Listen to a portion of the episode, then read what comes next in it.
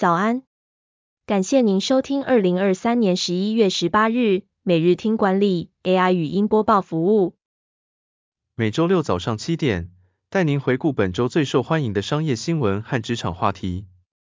欢迎您至 Apple Podcast 或 Spotify 搜寻每日听管理，并订阅节目，还能一次浏览过往集数。另外，只要在经理人官方 LINE 聊天室输入“听书”两个字，就能解锁限量的隐藏优惠。本周首则回顾的报道是，耗资两百七十万元，花费五小时，为了找到对的执行长，招募过程有多难？执行长的遴选是一个非常重要且昂贵的过程，因为一次不当的选择可能导致公司巨大的损失。财新指出，失败的执行长任命每年导致企业市值损失数十亿美元，并且有超过百分之十五的执行长会在两年内离职。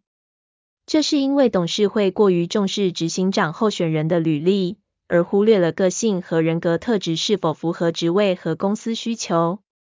为了评估执行长候选人的人格特质，一些企业开始使用工作模拟和行为与认知测试。工作模拟测试是近年愈来愈受欢迎的评估方式，但耗时久且成本高昂，仅有百分之六的公司在执行长招募中使用。同时，一次的测试要价折合台币约两百七十万元，让更多企业却步。行为与认知测试则是最热门的执行长评估方式，有百分之三十二的企业在招募时会使用。这些评估工具有助于提高公司招募的品质，但并非评估候选人是否适合担任执行长的唯一指标。第二则要带您回顾，虾皮母公司第三季又陷入亏损。网购买气停滞，股价大跌，如何翻身？虾皮母公司东海集团公布财报，第三季出现了亏损。受到消费低迷和竞争对手的影响，东海集团的营收虽然高于市场预期，但仍呈现亏损状态，股价在消息公布后下跌了百分之十二。分析师指出，东海集团可能正在牺牲利润来对抗抖音母公司字节跳动和阿里巴巴等对手。分析师认为，东海集团的电子商务业务可能会从抖音关闭购物平台的举措中受益。然而，电商品牌拼多多的海外子公司也正在进军东南亚市场，这可能对东海集团的利润造成压力。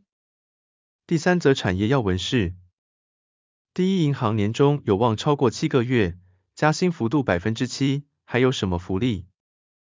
第一银行宣布，二零二四年年终奖金预计超过七个月，并计划全面加薪百分之四，整体调薪幅度达百分之七。第一银行今年获利表现亮眼，税前净利已突破两百三十五亿元。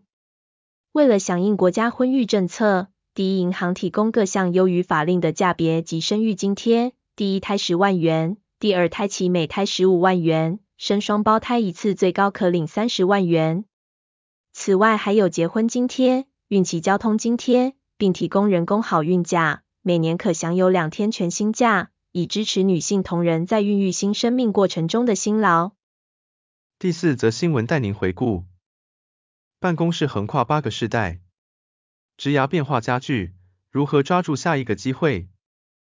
职涯不再只有一条路，社会上共存的世代正在增加。以美国人为例。以前只有五个世代共存，现在则有八代人共存。工作上挤进更多年龄层，可能造成彼此冲突。人们会为不同世代贴上标签，像是婴儿潮比较顽固、即世代工作不稳定等。这些偏见加深彼此的对立，像是年长的主管认为年轻人很难管理，或者年轻人认为年长者很死板。如果继续抱持这些偏见，在未来会更难一起合作。金融服务企业哈特佛集团采用反向导师制，由年轻人作为年长者的老师，指导他们使用数位科技。货运和电子商务公司必能保则运用混龄制度，同事们无论资历都有平等的决定权，借此激发更多创意。最后带您回顾，走过大离职潮，老板的新困扰是员工不离职，低流动率可能带来哪些问题？疫情期间，员工纷纷离职，形成大离职潮，企业为留住员工费尽心力。但到了二零二三年，员工流动率大幅下降，不离职的员工反而成为了老板们的苦恼。低流动率可能导致公司支出超出预算，并使公司难以调整内部职位。摩根士丹利执行长表示，他们需要高绩效的人才，但员工流动率过低。辉林药品美国人力资源副总裁认为，员工流动是健康且必要的，可以为高绩效员工创造晋升机会，并引进新观点和所需技能的新员工。低流动率可能导致公司运作停滞不前，企业可能会采取加强绩效考核或提供分手费等措施来促使员工离职。